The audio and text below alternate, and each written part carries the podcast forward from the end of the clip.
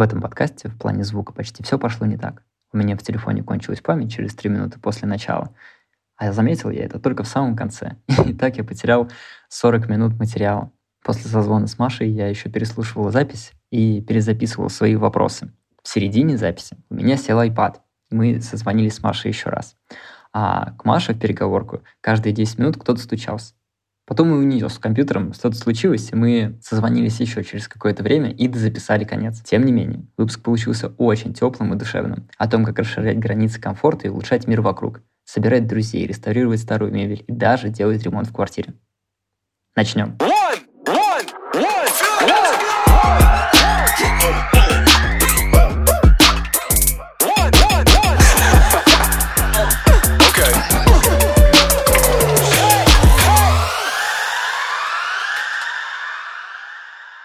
Всем привет! Меня зовут Тимофей Корчагин, и это подкаст «Когда начинаем». Вместе с гостями подкаста мы говорим о том, как они проходили путь от идеи до первых пользователей, какие грабли наступали и какие открытия делали. Вспоминаем азарт, воодушевление и тревогу перед запуском. Мотивируем исследовать новое и научиться начинать.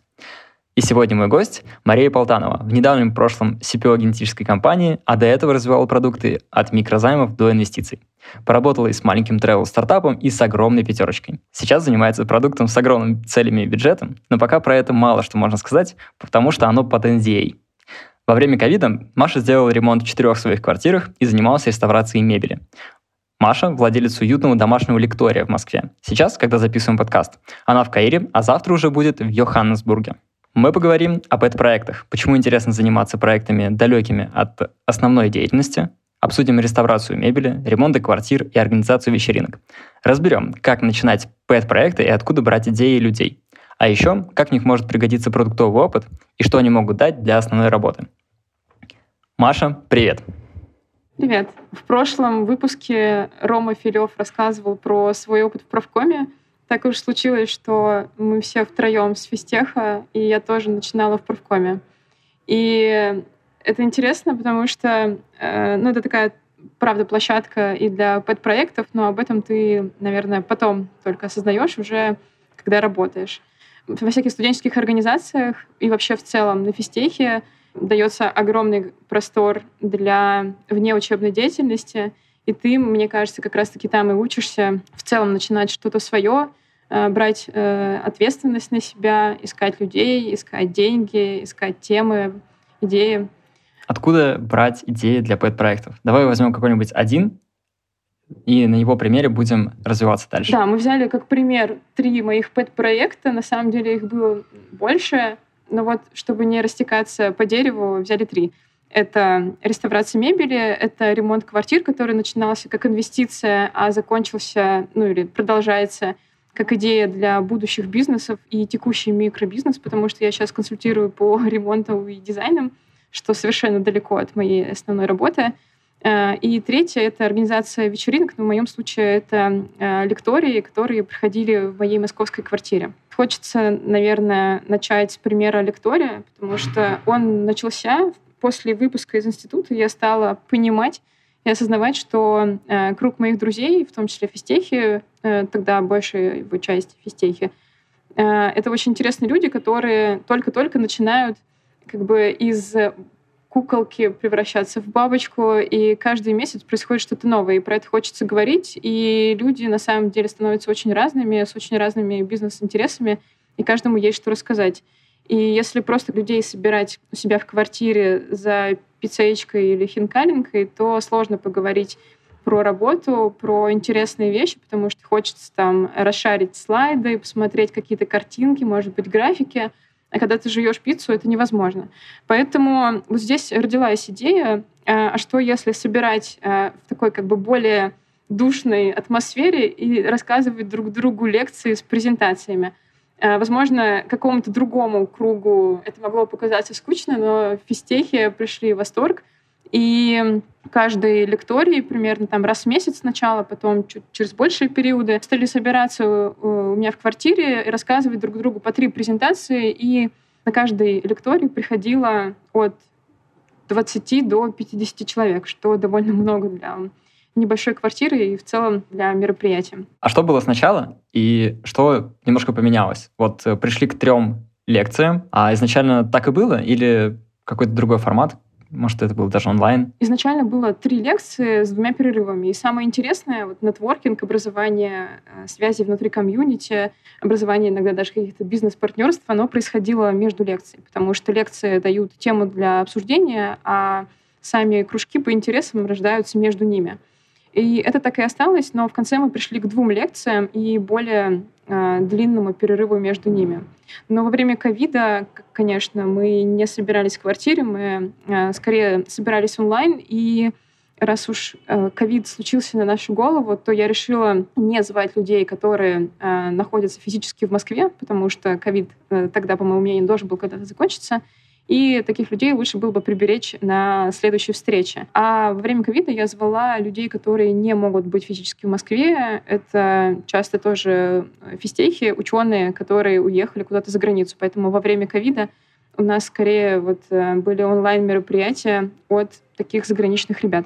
Но в целом почти ничего не поменялось, но оглядываясь назад, тоже э, интересно заметить, что когда это все начиналось в 18 если не ошибаюсь, году, темы э, лекций были намного более мелкими, потому что мы тогда были намного более мелкими. А в этом уже году э, темы такие более глобальные, возможно, можно сказать, мощные.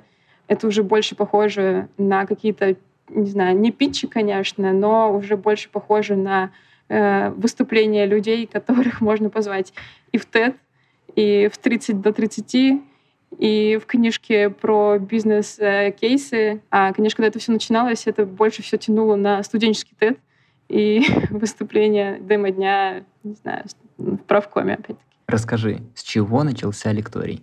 С чего все начиналось? А, я помню, что я написала троим своим друзьям, которые э, работали совершенно в разных направлениях. Один парень э, работал в инвестициях, другая девушка изучала психологию, и третий, я уже не помню, кто был, но тоже что-то э, в другую сторону. Я написала ему в личку с просьбой выступить перед э, моими друзьями-физтехами, описала формат, и все согласились. А с другой стороны, я написала другим своим друзьям, примерно 20, наверное, людям, которые довольно часто собирались у меня в квартире с рассказом про то, что кто-то другой хочет рассказать про свои темы.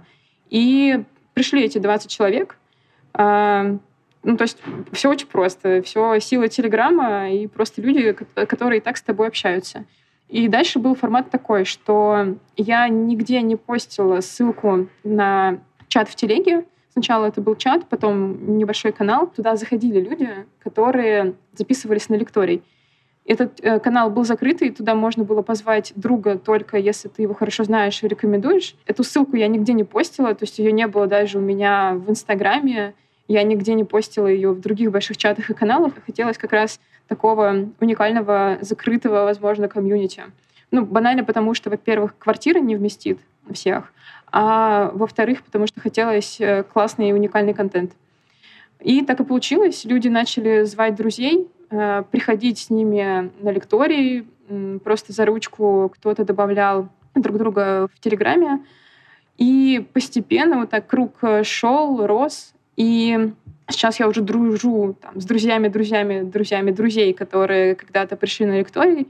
И на самом деле, правда, появилась комьюнити.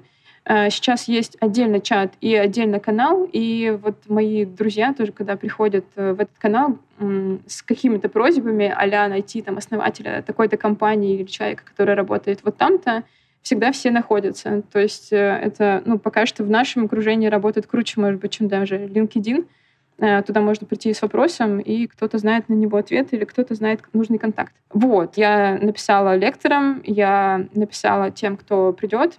Я сделала еще табличку на запись э, просто в Excel, где была одна колонка — это фила, другая колонка — это что ты с собой принесешь поесть, и третья колонка это ник в Телеграме, чтобы, если что, написать. И почему я стала просить кого, э, людей с собой принести что-то поесть? Потому что уютнее, когда есть на столе, там, не знаю, бананы или пицца, потому что все равно я трачу на это свои силы и хотела бы меньше тратить их, поэтому перекладываю часть забот по организации вот этой вечеринки на самих ребят.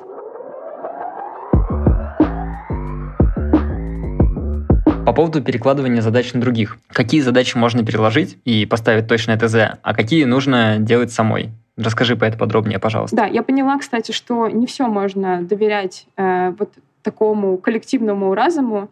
Например, сначала в табличке был еще и алкоголь, потом я перестала просить ребят приносить его, ну, там, вино или какой-нибудь мартини. Понятно, что речь не идет о чем-то крепком. А, я перестала просить брать с собой какой-то алкоголь, потому что люди начали приносить что-то странное. Например, когда кто-то принес портвейн, ну не три семерки, но что-то очень близкое, э, я поняла, что хватит и нужно брать это все на себя. Но опять-таки заморачиваться самой сильно тоже в этом не очень хочется, потому что я в других моментах очень сильно люблю заморачиваться.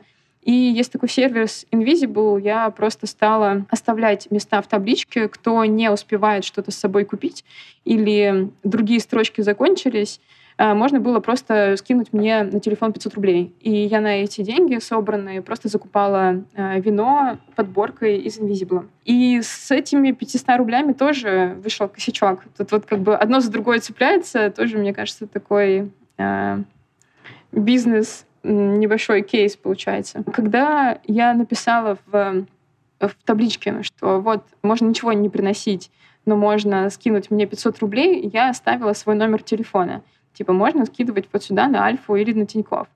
И каким-то образом, когда Google э, включил поиск по документам, э, видимо, образовался новый вид мошенничества. Ко мне некая Елизавета Иванова пришла в табличку и заменила мой телефон на свой телефон. Поэтому несколько ребят, которые подумали, что я наняла себе помощницу, и теперь Елизавета Иванова собирает деньги на тусовку, перекинули ей деньги. Вот. Ну, это довольно быстро раскрылось. Э, по-моему, Тиньков тогда сказал в обращении в поддержку, что Елизавета Иванова уже вывела все деньги. Э, но это тоже пример, что, не знаю, даже здесь бывает мошенничество. Было, конечно, обидно, вот, но зато я узнала, что можно защищать от редактирования отдельные ячейки. Вот раньше я не знала, а теперь знаю. Ты запустил лекторий. Пришли ребята, послушали доклады, хорошо провели время и разошлись по домам. А как ты понимала, что делать дальше? Как улучшать? Расскажи, как собирала обратную связь. Я помню, что первой лектории я собирала прям огромную обратную связь. То есть была табличка Google форма с, может быть, 10 или там, 15 вопросами э, по каждому пункту. Типа, а что было не так в еде? А, а трудно было бы найти? А как тебе лекции? А как тебе лекторы? А как тебе аудитория? Но потом я поняла, что можно не спрашивать так много, а слопнуть всего до двух вопросов — Э, что было очень круто и что было плохо. И после лектория, когда я скидывала фотографии в чат, ребят просила еще пройти этот опрос. И люди проходили. Вот я почти все из плохого, то, что писали, почти все могла исправить. Ну, например, кому-то был там сильно жесткие стулья, или иногда говорили, что сильно, может быть, затянутая лекция. Кто-то, может быть, говорил, что было слишком мало еды, и так далее и тому подобное. И вот каждый такой фидбэк, на самом деле, довольно несложно отработать. Например, если говорят, что мало еды, ну, значит, надо заранее посмотреть э, на эту табличку и, может быть, ее немножко переписать и сделать там меньше ягодок, сделать больше пирогов. Если говорят, что жесткие стулья, ну, после этого я просто раскидала по жестким стульям реально подушечки ну, в общем, там было много таких мелких примеров, э, которые несложно отработать. Главное — спросить людей. А про затянутость лекции можно сказать, что э, затянутые лекции получались тогда, когда в зале находилось там, один или два человека, которому очень зашла тема, и у него было очень много вопросов.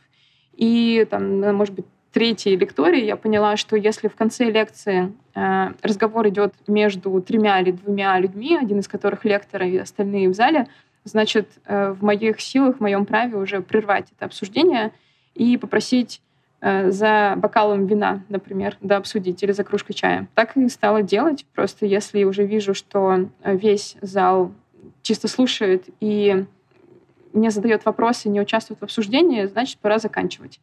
В общем, мне кажется, что появилось очень много правил каких-то внутри моей головы, которые ты познаешь только при опыте. А, которые ты никогда не предусмотришь в самом начале такого мероприятия. И, наверное, это относится не только там, к лекциям, к каким-то домашним вечеринкам, но и вообще ко всему. Ты работаешь продуктом. Это как-то помогает запуске пэт-проектов и лекториев? А, когда я делала новогоднюю вечеринку, первую э, лекторную вечеринку, я поняла, что э, опыт продукта очень схож с опытом организатора вечеринки. Ну вот, например, или даже не опыт продукта, а может быть опыт UX UI дизайнера. Например, вот вы делаете лендинг, и по лендингу нужно расставить какие-то тексты, какие-то взаимодействия с пользователем, какие-то кнопки. И ты что-то хочешь на этом лендинге от пользователя. И ты примерно понимаешь, как он будет ходить по этому лендингу, и что он будет там видеть, читать, э, какие данные будет вводить. Точно так же и с вечеринкой, потому что вечеринка, по крайней мере, у меня происходила в офлайн формате это квартира. И здесь я понимаю, что как только человек зашел в квартиру, его нужно сразу же чем-то занять. Но для этого он должен разуться, раздеться и, возможно, что-то еще сделать. И здесь ты начинаешь думать как клиент. А вот я зашел, что мне нужно сделать? Э, у людей обычно есть обувь на ногах, ему нужно снять эту обувь. Значит, нужно сразу же показать, как это нужно сделать и куда положить ботинки, чтобы эти 50 пар ботинок не валялись на крыльце. Оно, конечно, в итоге так и было, но валялось не 50 ботинок, а 20 пар из 50. А предыдущие 30, пока было место, куда складывать, складывали куда нужно. А дальше клиент наш проходит в зал. Ему нужно понять, например, куда сесть, или нужно понять, что можно взять чай или еду. А, здесь нам тоже нужно разумно расставить по нашему сайту кнопочки. И у меня обычно прямо на пути, вот если это, например, новогодней вечеринки рассуждать, то на пути в зал а, стоял стол, и на нем стояло шампанское. Ну, то есть ты как бы мимо этого стола особо не пройдешь. И здесь наши клиенты понимали, что нужно взять шампанское, потому что Новый год, и проследовать дальше в зал.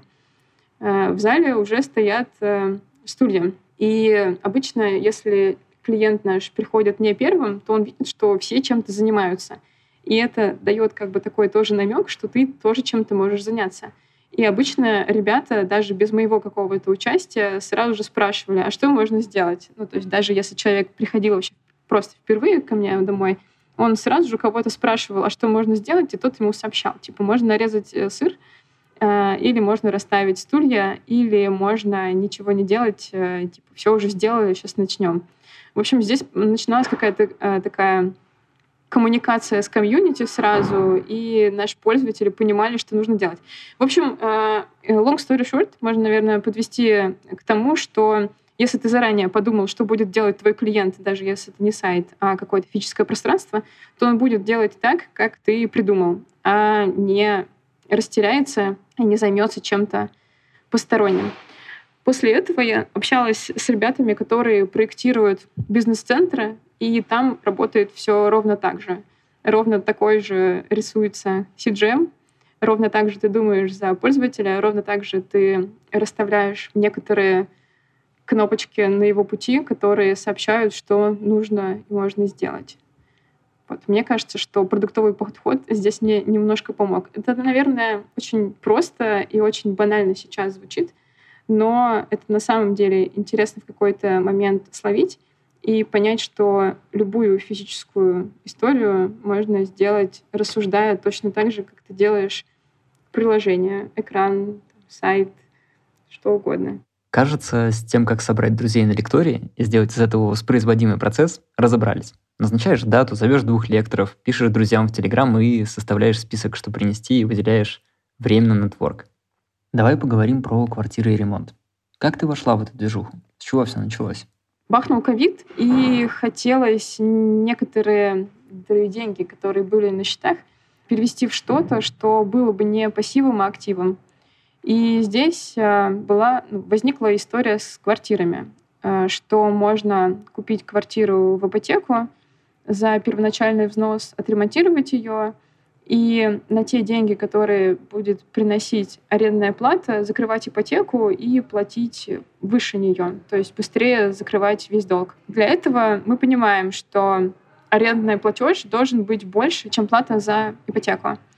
Здесь мы знаем, сколько примерно будет плата за ипотеку, это можно заранее посчитать. И заранее же мы знаем, сколько стоит аренда квартир. На момент весны 2020 года было понятно, что нужно сделать лукшери квартиру за небольшие деньги, чтобы вот этот бизнес-кейс состоялся.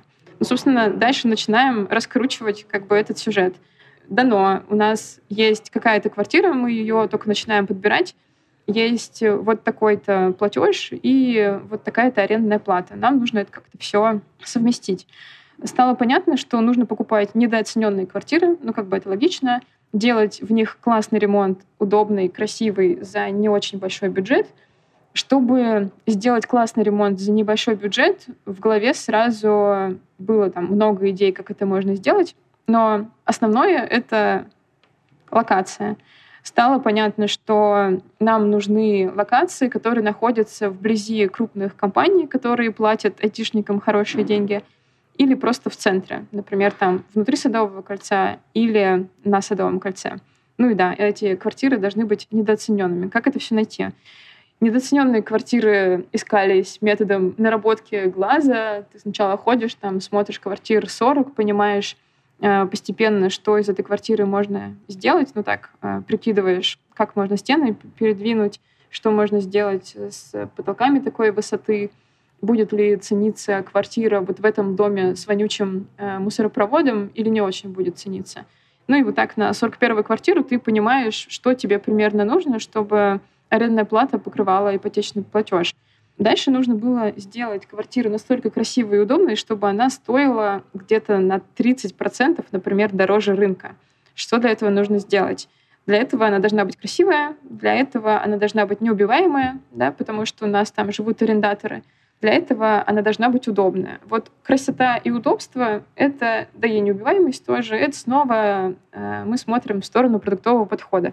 С удобством вообще все очень просто. Я уже примерно понимала, кто наша целевая аудитория, потому что мы поняли, что наша локация, она в определенных районах. Мы уже поняли, кто может оплачивать такую квартиру такой площади за такие деньги. Скорее всего, это или какие-то специалисты, у которых э, неплохая зарплата по московским меркам, или какие-то си-левелы. Ну, собственно, примерно так и происходило.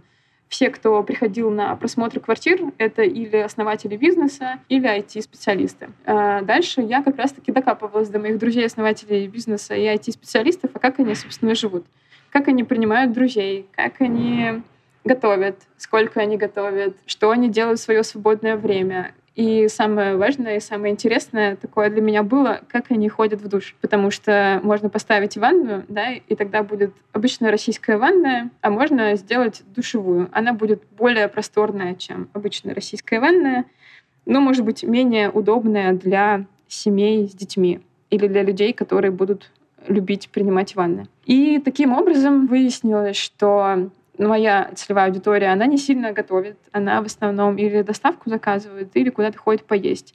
Еще она много работает. И в период ковида она много работала из дома. Значит, нужно удобное рабочее место дома. Еще оно не супер часто, но принимает гостей. И гости любят посидеть на мягком, любят вместе поесть, вместе поиграть. Ну и из этого рождаются уже определенные зоны. То есть у нас должна быть рабочая зона, удобная, с кучей розеток и особо не бесящая. То есть это не должен быть какой-то огромный компьютерный стол посреди квартиры. Это должно быть аккуратное рабочее место, повторюсь, с множеством розеток, э, со стулом, который удобно там вписывается, и это все рабочее место вписывается в дизайн квартиры. То есть оно как бы встроено в эту квартиру, а не выглядит инородным, потому что потом поняли, что, оказывается, арендатор будет работать и купили какой-то рабочий стол. Поэтому же, исходя из нашей целевой аудитории, стало понятно, что не нужно делать большую кухню, нужно сделать ее аккуратно и функционально. Поэтому, например, были э, не отдельно там СВЧ-печка и отдельно духовка, а СВЧ смешанная с духовкой. Такие агрегаты тоже есть. И поэтому же, исходя из целевой аудитории, было отдельное место, такое человая зона э, с очень удобным диваном, с большим столом, на котором можно посидеть, или можно закинуть ноги, или можно поиграть в настолки, с классным освещением над этой человой зоной, чтобы было все видно. А, кстати, еще я знала, что моя целевая аудитория не особо смотрит телевизор, но иногда смотрит фильмы, в том числе большой компании. Поэтому в каждой квартире была специальная розетка под потолком для проектора. Проектор я туда не ставила, потому что он может стоить как 20 тысяч, так и 200 тысяч. Это уже на усмотрение арендатора.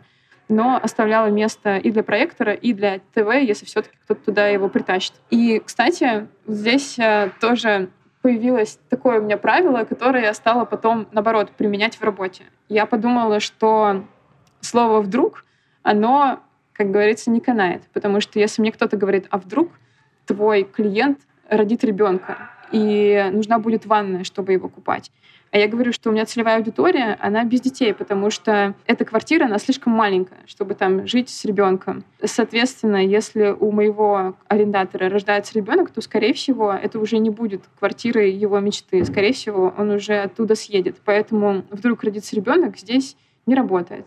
Или такой вопрос. А вдруг к твоему арендатору приедет тетя или решит остаться друг? Давай мы сделаем диван раскладывающимся или сделаем какое-то второе спальное место. А я говорю, что тетя и друг приедут, ну, может быть, там на два дня в году и спокойно поспят на нераскладывающемся диване, если вдруг такое произойдет. Все вот эти вдруг, они на самом деле решаются точно так же, как какие-то корнер-кейсы в продуктоводстве. Но к этому вдруг я подошла как раз через сторону ремонтов. А еще чем это похоже на продуктовую разработку? Здесь тоже, на самом деле, я поняла, что есть место продукту. А, ну, во-первых, очень похожи команды. Когда ты продукт, у тебя есть команда разработчиков, а когда ты делаешь квартиру, у тебя есть команда строителей.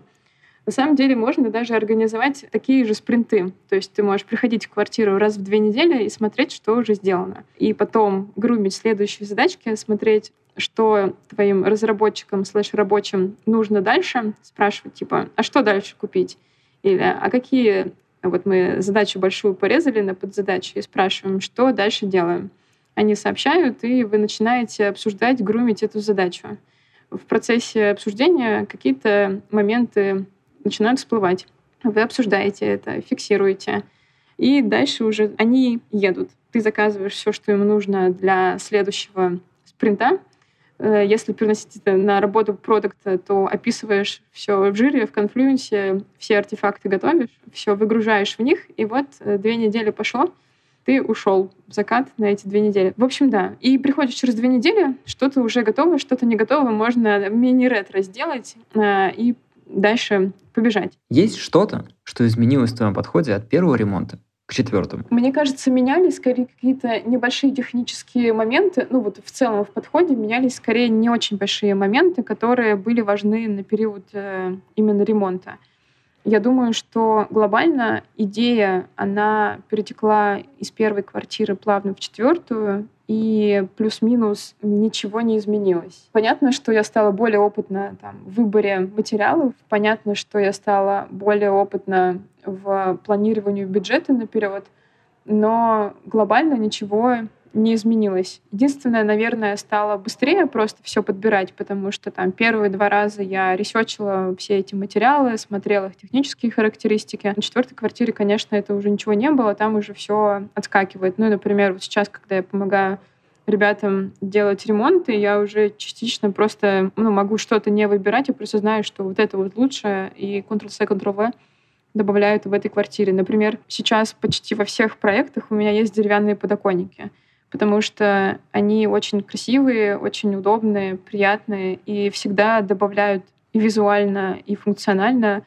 плюс 100-500 э, к э, визуальности и функциональности, собственно. А еще э, те же самые деревянные подоконники, если мы снова возвращаемся к цене аренды, добавляют к цене аренды, ну, там, сколько-то тысяч. Кстати, тут интересно заметить, что любое добавление, наверное, в квартиру — оно потом начало проходить такой вопрос, а добавит ли это добавление денег к арендной плате?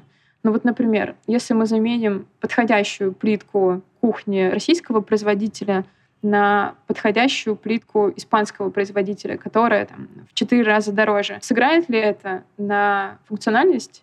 Сыграет ли это на стоимость арендной платы? Если оба ответа нет, ну, значит, мы не меняем плитку, значит, мы делаем плитку вот за полторы тысячи, например, а не за шесть тысяч квадратный метр. Ну и такой же вопрос ко всему остальному. Например, водонагреватель, который спасет нашего арендатора в летние недели, он влияет на арендную плату. Красивый деревянный подоконник влияет на арендную плату. Вид из окна, который, например, выходит на парк, он влияет на арендную плату. И мы можем из этого исходя понять, что нам нужно в итоге в этой квартире, в этом проекте, или не нужно. И ровно такой же подход у меня обычно в продуктах. Э, сделали это хорошо клиенту, и повлияет ли это на финальную необходимость нашего продукта для аудитории. Вот можно тоже все время себе такой вопрос задавать. Мне кажется, это полезно. Здесь ровно такая же история. Поделись, пожалуйста, своими лайфхаками, как правильно ставить задачи бригаде и как их принимать. Здесь тоже нужно давать нашим разработчикам ТЗ, потому что если нет ТЗ, то результат ХЗ ровно так же работает и в ремонте. Что я делала? Просто у меня была схема квартиры, дальше схема электрики, схема расстановки, схема того всего пятого, десятого. И каждая из этих схем, она сначала рисовалась мною в Мира или в 3D-планере, потом печаталась, подписывали все необходимые размеры, отступы от краев, какая-то логика происходящего, и этот листочек выдавался э, строителям. И они уже по этому листику делали квартиру. И так вот можно слой за слоем, задачка за задачкой все описывать на схемах и выдавать. Ровно так же я работала с человеком, который делал мебель, в общем, ТЗ, на нем на все написано. Например, эта лампа находится на высоте такой-то, на расстоянии таком-то. А вот эта лампа находится ровно посередине вот этого встроенного шкафа.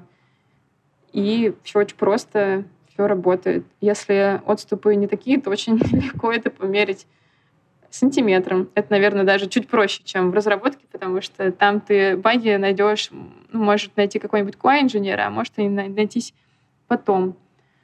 Хотя вот тут подумала, что здесь, конечно, баги тоже могут найтись потом, да, например, когда лопнет труба, которая вмурована в стену.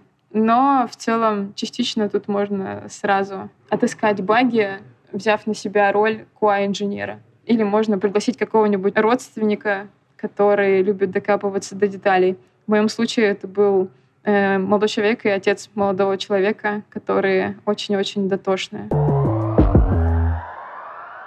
Ты делала квартиры, чтобы сдавать? А теперь консультируешь других ребят, как сделать ремонт, в котором удобно и красиво жить. Расскажи про эту часть, пожалуйста. Сейчас я помогаю другим ребятам э, делать себе квартиры, и в первую очередь я им высылаю в Notion табличку, которую они заполняют. В этой табличке есть, на первый взгляд, дурацкие вопросы, например, любишь ли ты ходить босиком по полу, сколько у тебя книжек, э, как часто ты собираешь друзей, что вы делаете в этот момент, как часто ты готовишь, сколько у тебя пар зимней обуви, сколько у тебя пар летней обуви. И люди реально э, считают эту обувь, записывают в табличку, э, говорят, как они любят принимать ту же самую ванну, что они любят делать по вечерам, завтракают ли они дома. Из этого мы понимаем, какого размера должен быть шкаф, должно ли быть там э, очень много места для обуви, должно ли быть место для хранения сноуборда, например. Или если товарищ наш гитарист, значит, должно быть место, где все эти гитары будут стоять. Если наш клиент очень общительный человек, и к нему часто приходят гости, значит, должно быть место, которое разбирается в такую человую зону, где может собраться N человек, ну, например, 10, и играть на столке или э, петь под гитару. Если же наш клиент не очень любит собирать гостей дома — то значит этому месту человому не обязательно быть большим, не обязательно разбираться до таких размеров. Оно может быть э, очень камерным там, для одного-двух персонажей, и на этом все. Если наш клиент любит готовить, значит, там должна быть полноразмерная духовка, должно быть большое место, где можно там, нарезать кабачок и что-то почистить. Если же он не очень любит готовить и чаще всего ест э, где-то на выходе или заказывает доставку, значит, нам не нужно все это иметь. И из такой таблички, да, рождаются функциональные требования. Из-за этого становится понятно, какого размера все должно быть, что должно быть. Из-за этого уже чертятся стены, а, переносятся стены, если нужно. И рисуется мебель, потому что я люблю ее делать на заказ, чтобы она была нужного мне размера и максимальной функциональности. Из этого подбираются все материалы и все остальное. И вот эта табличка, она очень полезная. Мне кажется, ей воспользовались уже для ремонтов семи квартир. Могу, кстати, выслать э, в материалы. Это, возможно, кому-то пригодится. Да, и вот эта штука, она, мне кажется, тоже очень пересекается с опытом продукта, когда ты понимаешь, что, собственно, там будет э, происходить, А из этого уже начинаешь понимать, а какие технологии должны это делать, сколько эти технологии будут стоить, соотносится ли стоимость этой технологии с тем, что там будет происходить, нужно ли тебе это. И все остальные вопросы тоже решаются. Поэтому такие ремонты получаются по довольно низкой цене, но зато красивые и с классной функциональностью. А были провалы на этом пути? Расскажи о каких-то самых больших или о том, что запомнилось. Мне кажется, что самые большие провалы, они обычно зависели не от меня. Это были соседи. Вот соседи — это самые большие провалы. Потому что мне нравятся квартиры в исторических домах, потому что там высокие потолки, они находятся, например, около парков или там с классным видом на Москву. Новостройки сейчас с такими характеристиками, они есть либо где-то очень далеко, ну или они в центре, но стоят столько, что никакая арендная плата адекватная, да, не за миллион в месяц их не покроет. Ну и у меня такой кредит никто не даст на такую квартиру пока что. Поэтому, да, это были старые дома, но в старых домах очень разная аудитория живет, в том числе та, которая, например, не готова вложиться в совместную переделку общего тамбура, чтобы он был красивый, чтобы там была у вас электрика вся хорошая, чтобы освещение было все хорошее и так далее.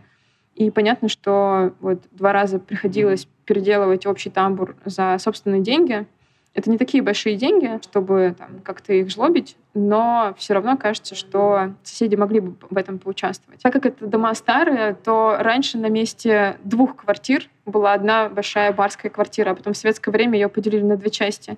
И вот представляешь, ты приходишь на этаж, потом э, идешь, например, там, направо, там дверь. Заходишь ты в эту дверь, и там вот такой небольшой тамбур на две квартиры там общие счетчики, общий какой-то свет, э, небольшой кусочек пола, и вот вам это нужно делить. И, например, ты весь такой аккуратный, у тебя красивая дверь, красивый номерок на двери, э, у тебя новая электрика, все безопасное, от тебя пожара как бы ожидать не стоит. С другой стороны, твой сосед, у которого ребенок, и у него стоят в этом тамбуре Э, санки, э, какие-нибудь вещи, какие-нибудь ботинки, что-нибудь еще. Э, я бы не сказала, что это, наверное, что-то жесткое или ужасное, но когда ты заморочен настолько, что в квартире все должно быть супер, все должно быть просто выточено, все должно быть супер аккуратно и красиво, а тут кто-то со стороны немножко портит пользовательский опыт.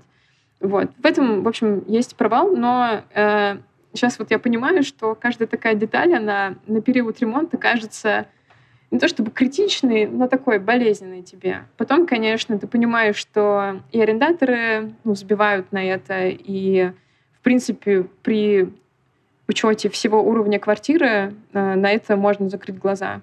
И потом, в принципе, уже как-то выдыхаешь и думаешь, ну, санки и санки, пусть стоят.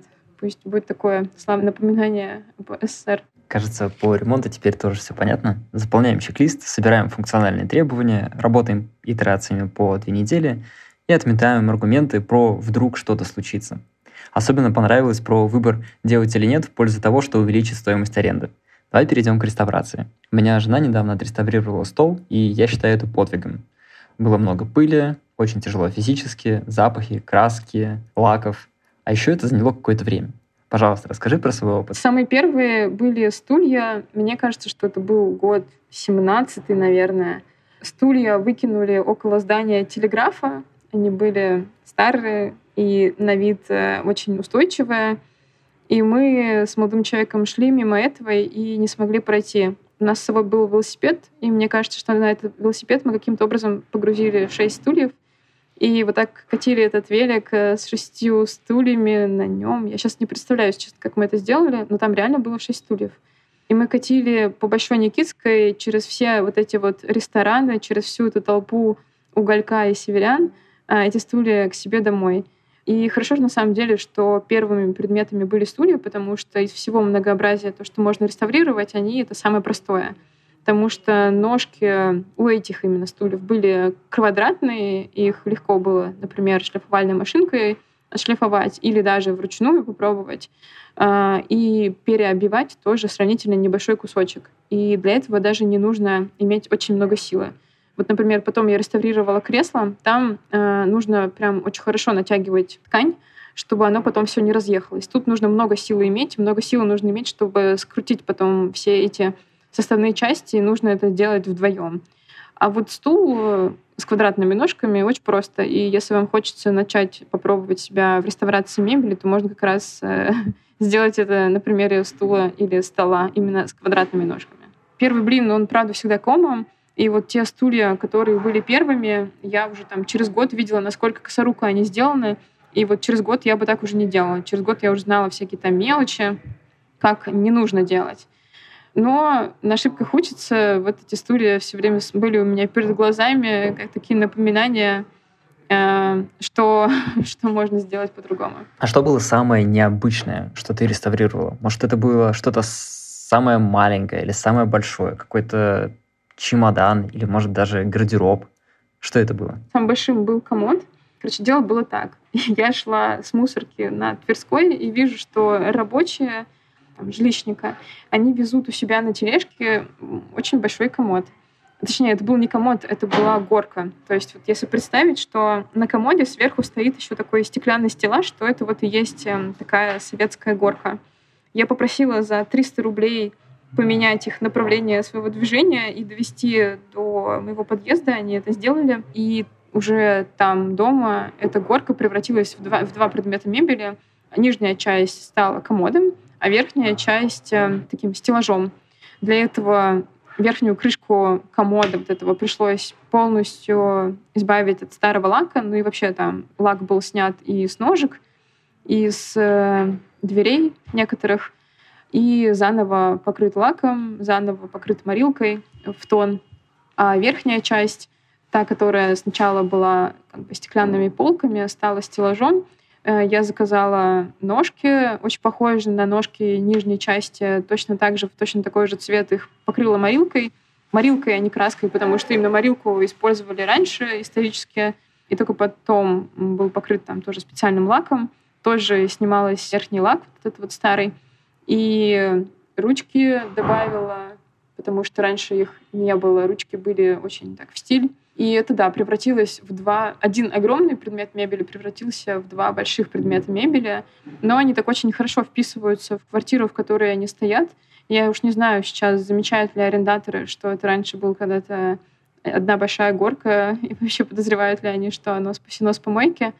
Но, по моему опыту, самые красивые вещи находятся именно там. А где ты все это делаешь? Как ты решаешь вопрос с запахами, пылью? Нужно же все обернуть, положить на целлофан. Когда была возможность, э, то я делала это все на даче. Там можно шкурить и пылить, можно красить и не вонять. Но когда уже такая возможность э, перестала быть, я закрывала дверь ванной, накрывала в ванной все, что не должно запылиться, и уже шкурила и красила там. Вот, потому что плитку довольно просто отмыть, там, даже от морилки, пыль очень просто оттереть. А, конечно, в ванной очень большое эхо, поэтому нужно надевать э, такие специальные наушники для защиты ушей, очки, чтобы пыль в глаза не летела, и уже потом орудовать шлифмашинкой. Дай совет человеку, который хочет ввязаться в реставрацию. С чего стоит начать? Что будет самое маленькое и простое, и на чем можно набить руку? Ну, если стоит цель э, сделать хотя бы что-нибудь, да, по минимуму, в принципе, как-то подступиться, то я бы сделала так. Я бы взяла реально стул небольшой и в хорошем состоянии тот, который не колченогий, не качается, и просто бы его переобила. То есть я бы убрала э, сидушку, она довольно просто снимается, там достаточно вытащить э, несколько гвоздиков. Эти гвоздики главное не потерять. Можно купить другую ткань, вандалоустойчивую, та, с которой будет легко убираться пятна грязи, и заменила бы старую ткань на новую и заменила бы старый поролон на новый. А может быть, э, ножки, все покрытие вот это дерево не трогала бы, оставила в покое, потому что оно, возможно, наоборот, будет так напоминать о своей истории, будет очень хорошо ложиться в стиль своими трещинками, какими-то там несовершенствами. Вот, но зато это уже будет первый предмет интерьера, который вот сделал ты сам. Можно всем гостям рассказывать, что смотри, о боже мой, это же стул, который я сделал. Ну и если э, не тошнило во время вот этого первого небольшого опыта, то можно к чему-то большему приступать. И, наверное, переобивка стула, ну, может занять не знаю, там, час. Ну, то есть, как бы это очень быстрая штука. Нужно купить поролон, нужно купить новую ткань, нужно купить строительный степлер и к нему скобки, и клей, мебельный ПВА. Вот, и все. Э, наверное, молоток примерно у каждого есть дома, но если нет, то можно молоток и пассатижи, чтобы вытаскивать гвоздики. И все, стул через час, ну, будет готовым, если не отвлекаться. А расскажи, ты это все сама делаешь или зовешь кого-то на помощь, или друзей, или кто-то профессионал, или, может быть, квартиру кого-то звала там снимать обои, или что-то еще такое делать? С реставрацией нет, я никого, наверное, не просила из друзей мне помогать. Были помощники профессиональные, потому что там часть было сложно снимать, где-то у меня не хватало силы самой это сделать. Но друзей я не просила этим заниматься, потому что, ну, это правда такая история, сложновато, наверное. И быстро какой-нибудь сложный предмет мебели не сделаешь. Еще там нужно иметь аккуратность. Можно легко испортить какой-нибудь шпон, а, или строительным феном вообще сжечь э, дерево. Поэтому здесь я никого не просила. А в квартире э, в четвертой, в последней, э, я звала друзей. Да, у меня подруга снимала обои. У меня несколько ребят занимались циклевкой паркета вручную. Еще двое девочек, в том числе твоя жена, должны были прийти очищать старые кирпичи. Но в итоге что-то пошло не так, и мы просто пошли поесть вместо этого. Там были и другие ребята, которые приходили работать в эту квартиру, и потом я шутила, что в этой квартире рабочими работали сотрудники Яндекса, нефтедобывающих компаний, Макинси и так далее и тому подобное. Такие вот строители. Итак, чтобы подвести итог, а, посоветуй, пожалуйста, три подкаста, три книги, три видео или продукта, вот, которые тебе нравятся, которые... Буду скучно и посоветую три книги. Первая «Стратегия Голубого океана». Мне лично она помогла из идеи X и идеи Y сделать идею, в общем, идею А, вот, которая была классная, и мне кажется, в целом э, помогает в голове немножко структурировать подход к изобретению каких-то собственных идей. Еще мне нравится книга «Дизайн мышления в бизнесе» она тоже про структуру в голове и в продукте, и в бизнесе, и, наверное, где угодно, э, помогает э, выработать такое системное мышление, э, помогает отсеивать лишнее, помогает понять, что реально нужно, а в чем нет необходимости, и другие очень полезные вопросы, не только в работе, но и в жизни, наверное. И третья книга — это «Подстрочник Лилианы Лунгиной».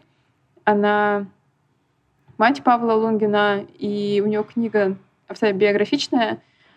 Вообще, эта книга мне, меня вдохновила в том числе и на создание лектория тоже, потому что в книге она рассказывает, как люди собирались в эпоху до интернета, и на самом деле это очень интересно. Всему виной кухня. На кухне были разговоры, которые будут похлеще наших э, политических телеграм-каналов. В общем, на кухне творилась реальная жизнь. И интересно почитать, как это было, и какие-то мысли из той эпохи перенять к себе. Очень полезно и, мне кажется, душевно. Круто. Спасибо тебе большое. И последний вопрос. Бонус для слушателей за их самый лучший вопрос. Что-то нематериальное от тебя. Подаришь книгу, что-то посоветуешь, бизнес-ланч, все что угодно, что ложится в твой график и будет для слушателей важнее, чем деньги. Что это будет? Естественно, я могу сделать бизнес-ланч, но в Zoom если только вы не окажетесь вдруг в ЮАР в ближайшее время, то там, конечно, можно и лично встретиться. А в Zoom можно обсудить ваши идеи, проекты, может быть, погенерить, куда дальше двигаться. Еще могу провести консультации по тому самому ремонту квартир, потому что мне это доставляет лютое удовольствие делать хорошо и приятно, делать искусство, а еще там будут люди жить, поэтому э, мне всегда радостно э, это делать. И вместо физической книги я бы подарила подписку на Арзамас. Обожаю их лекции, радио и все что угодно. Очень развивает кругозор, очень помогает находить э, точки общения с людьми, потому что послушаешь Арзамас, и вдруг ты знаешь очень-очень много. Звучит полезно. А, итак, слушателям подкаста нужно зайти в телеграм-чат подкаста. Это будет по ссылке в описании. Маша выберет лучший вопрос в чате, и мы свяжемся с вами. Вы получите а, или подписку, или созвон, или консультацию по квартире, что будет ближе и полезнее. Маша, спасибо тебе за беседу. Я думаю, что после текущего подкаста а, ни у кого не останется сомнений, как именно расставлять вещи и делать ремонты, с чего начать, а, если ты хочешь что-то отреставрировать, и как собрать друзей по любому поводу, найти и возглавить это движение. Это был подкаст «Когда начинаем?». Сегодня вы слушали Машу Полтанову и меня, ведущего подкаста Тимофея Горчагина. Мы поговорили о том, как запускать свои подпроекты, где искать идеи реставрации квартир, о том, как был собран самый первый лекторий и как он развивался, и о том, какие вещи Маша находила на помойках, супер круто их реставрировала, и теперь это много вещей о домах, которые она сдает. Если вам понравился выпуск и вы считаете информацию, которая прозвучала полезной, пожалуйста, поделитесь ссылкой на выпуск со своими друзьями, коллегами, знакомыми. Оставляйте комментарии и ставьте лайки в сервисах, где слушаете подкаст. Это поможет большему количеству людей узнать о том, что он существует. Спасибо, что были с нами. Пока.